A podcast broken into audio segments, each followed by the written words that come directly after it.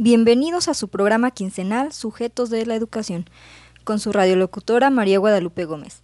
El día de hoy nos acompaña un distinguido intelectual, filósofo de la vida, activista cultural, investigador, Edgar Morín. Les voy a comentar un poco más sobre su biografía consultada del tomo quinto Los Universitarios Contemporáneos de la Enciclopedia Histórica y Biográfica de la Universidad de Guadalajara. Edgar Morín nació en París, Francia, el 8 de julio de 1921. Su apellido era Naum, pero en la Segunda Guerra Mundial se vio obligado a cambiarlo por el de Morín. Su familia era de origen judío y sus padres fueron Vidal Naum, nacido en Grecia y naturalizado francés, y Luna Beresi. Desde su infancia fue un gran lector, autodidacta y de espíritu investigador. Bienvenido, Edgar.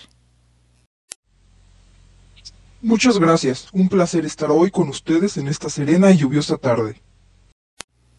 No hay de qué. El tema que pretendemos abordar con usted en este podcast gira en torno a una de sus grandes obras sobre la educación, que es La cabeza bien puesta. ¿Podría hablarnos un poco de cómo surgió la idea de escribir este libro?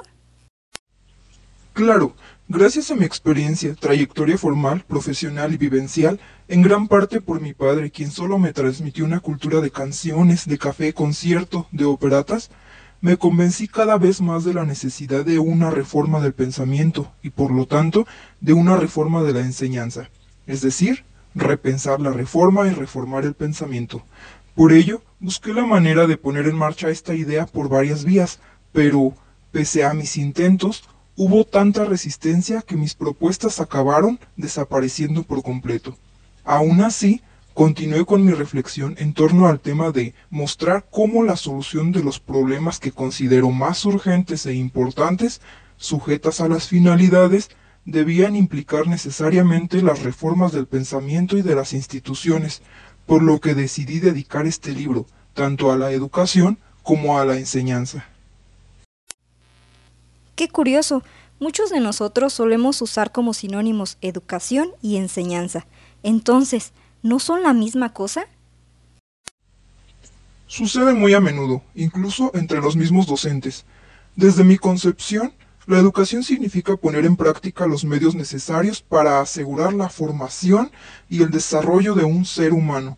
Pero la formación tiene el defecto de dejar de lado que la misión de la didáctica es, precisamente, incentivar la autodidáctica, favorecer la autonomía del pensamiento en tanto que la enseñanza tiende a tener más un significado encaminado hacia el arte o acción de transmitir conocimientos para que sean asimilados y comprendidos, es decir, en un sentido restrictivo.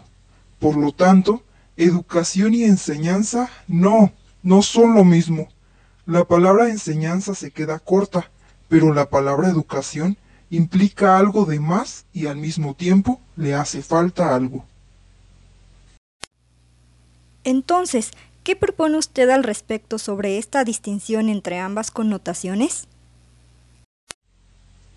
Yo propongo deslizarme entre ambos términos, pensar en una enseñanza educativa, en la que su misión sea transmitir la cultura para comprender nuestra condición y ayudarnos a vivir. Qué tema tan interesante, la enseñanza educativa. Pero no me queda muy clara la misión. ¿A qué se refiere con la comprensión de la condición humana y de aprender a vivir? Además, ¿qué tiene que ver la cultura con ambas? ¿Nos podría explicar un poco, por favor? Es una buena pregunta y además un tema muy amplio. Voy a tratar de contestar lo más breve posible. Decía Emilio Rousseau, nuestro verdadero estudio es el de la condición humana. ¿Por qué? Fíjate que en ausencia de una ciencia del hombre que coordine y a la vez una a las ciencias del hombre, la enseñanza debe intentar que se unan las ciencias naturales o cultura científica, las ciencias humanas, la cultura de las humanidades y la filosofía, todas en el estudio de la condición humana, ya que somos seres al mismo tiempo cósmicos, físicos, biológicos, culturales, cerebrales y espirituales. Cada una de las ciencias citadas naturales, humanas y la cultura de las humanidades, aporta de lo suyo y pueden movilizarse para converger en la condición humana. Ok, déjeme ver si estoy entendiendo. nos estás diciendo que en la enseñanza educativa que propones para la reforma, no solo se aborden contenidos y conocimientos propiamente científicos, sino que también debe tomar en cuenta la literatura como autorreflexión del hombre en ensayos, novelas, películas, poesía y artes? Claro, ya que cada uno brinda aportes reflexivos sobre la condición humana, nos permiten ver las relaciones del ser humano con el otro, con la sociedad, con el mundo, nos introduce a la dimensión poética y estética de la existencia humana, lo cual nos permitirá comprender en su totalidad nuestra condición humana y, por lo tanto, ayudarnos a vivir. Espere, tenemos una llamada en vivo. Sí, buen día. ¿Con quién tenemos el gusto? Buen día, soy la docente Sarita Marisol H. No estoy de acuerdo con el investigador Edgar Morín. ¿Para qué quieren mis alumnos comprender la condición humana? Mientras tengan toda la información necesaria para desempeñar su trabajo eficazmente, me basta.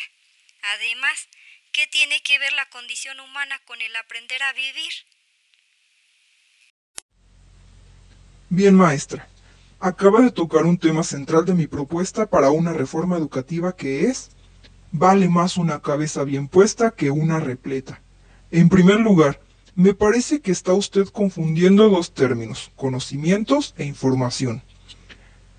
El conocimiento es más que información. El conocimiento es organización, relación y contextualización de la información, mientras que la información constituye parcelas de saber dispersos. Para que sus alumnos sean capaces de desempeñarse de la mejor manera en la vida y en todos los ámbitos, necesitan conocimientos, y no solo eso, sino que también requieren de la transformación del conocimiento adquirido en sabiduría y ciencia y la incorporación de éstas a su vida. En segundo lugar, pareciera que la mayoría de los maestros se están dejando absorber por la burocracia del sistema educativo, intentando cumplir las exigencias de un programa de estudios parcelado en asignaturas y repleto de información aislada del entorno real, en las que cuando termina una materia, inmediatamente decimos, a ver muchachos, cierren libro de español y sacamos libro de matemáticas, y así durante toda la vida escolar de los estudiantes. En la propuesta que les presento, traduzco el tener una cabeza bien puesta en tener la capacidad de analizar, plantear y resolver problemas, de tal manera que los alumnos puedan vincular sus saberes y darles sentido, lo cual conlleva unión y desunión. El conocimiento implica unión y separación, análisis y síntesis, una movilización entre las culturas antes mencionadas para poder responder a los desafíos globales y complejos de la vida cotidiana en todos sus ámbitos. Todo ello contrario a la realidad actual que precisamente vislumbramos con esta llamada. Es precisamente a lo que me he enfrentado a la resistencia, de gran parte de los actores del sistema educativo por implementar mi propuesta. Bueno, ya que tocamos el tema de las resistencias y vicisitudes, en suma, ¿cuáles son los principales desafíos que de, llevar a cabo esta reforma del pensamiento? Ok, uno de los desafíos que ya lo mencioné en esta llamada es la separación de los saberes fragmentados en disciplinas o asignaturas y por otra parte la realidad global y pluridisciplinaria. Además, la hiperespecialización, es decir, la especialización que se encierra en ella misma sin permitir su integración en la problemática global, impide ver lo global y lo esencial en su contexto planetario. El conocimiento pertinente es el que es capaz de situar toda la información en su contexto. Por ello, Decimos entonces que el conocimiento progresa por la capacidad para contextualizar y totalizar, pero la rapidez con la que se exige el cumplimiento de ciertos estándares, la parcelación de saberes aunado a otros factores, impiden realmente hacer esta transversalidad para contextualizar el conocimiento. Creo que son, en suma, nuestros principales desafíos. Claro, un gran problema para reflexionar.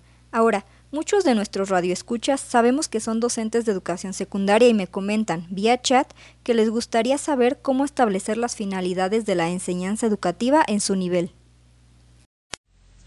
Partiendo desde la enseñanza primaria, la finalidad de la cabeza bien puesta se vería beneficiada con un programa interrogativo que pudiera partir del ser humano. ¿Qué es el ser humano? ¿La vida? ¿El mundo? ¿La verdad?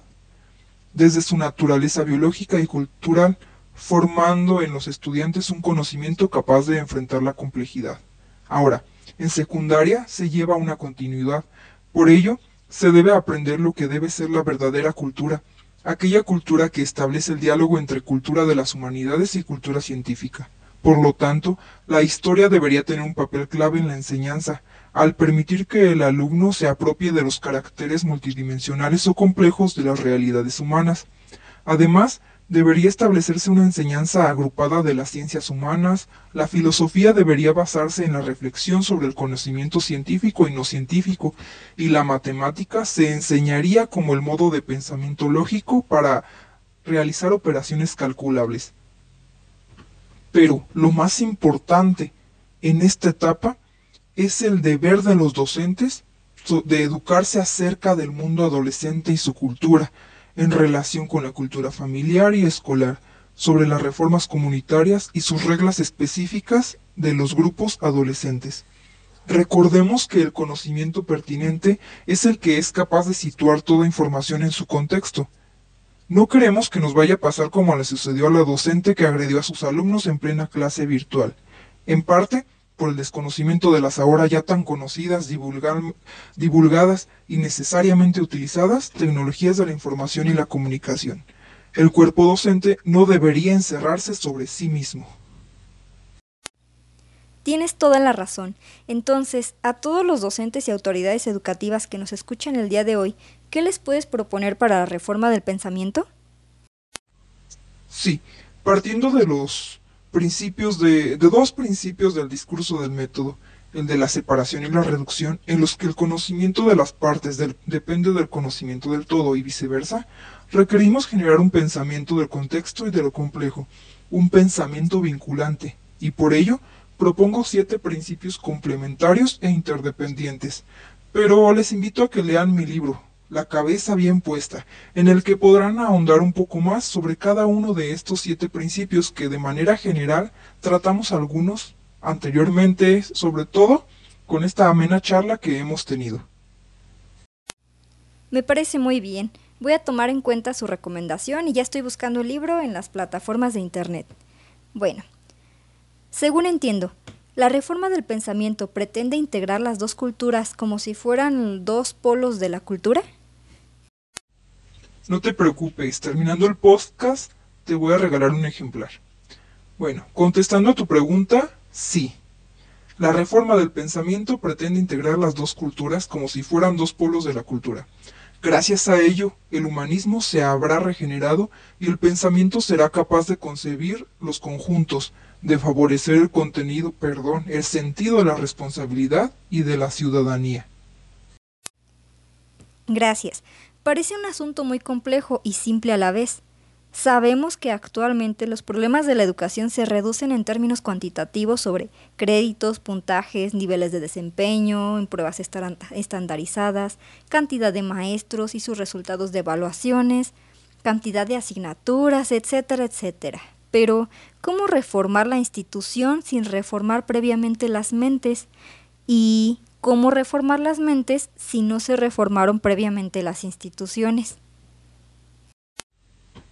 Pareciera una situación paradójica. No obstante, no debemos perder de vista la misión de la enseñanza. Esta tiene que dejar de ser solamente una función y convertirse en una tarea de salvación pública, en una misión de transmisión que requiere un componente que no está indicado en ningún manual, el eros, deseo y placer de transmitir, amor por el conocimiento y amor por los alumnos. Y los invito a que reflexionemos en la necesidad de la reforma del pensamiento, de preparar sus mentes para el conocimiento humano de la complejidad, para enfrentar las incertidumbres, educar para la comprensión humana y teniendo en cuenta tanto la unidad antropológica como las diversidades individuales y culturales. Pues nos deja una gran tarea a los docentes, directivos, autoridades educativas y a la sociedad en general para reflexionar sobre la necesidad de esta reforma. Aunque en el plan y programas de estudio vigente ya se habla acerca de la importancia de contextualizar el conocimiento, creo que aún falta mucho camino por recorrer. Hace falta llevarlo realmente a la realidad. Valga la redundancia. Pero como vimos, hay mucha resistencia, además de la parte burocrática que muchas veces nos orilla a permanecer estáticos. Muchas gracias por acompañarnos en esta emisión. Nos despedimos deseándoles un bonito fin de semana y a reflexionar en casa. Hasta la próxima.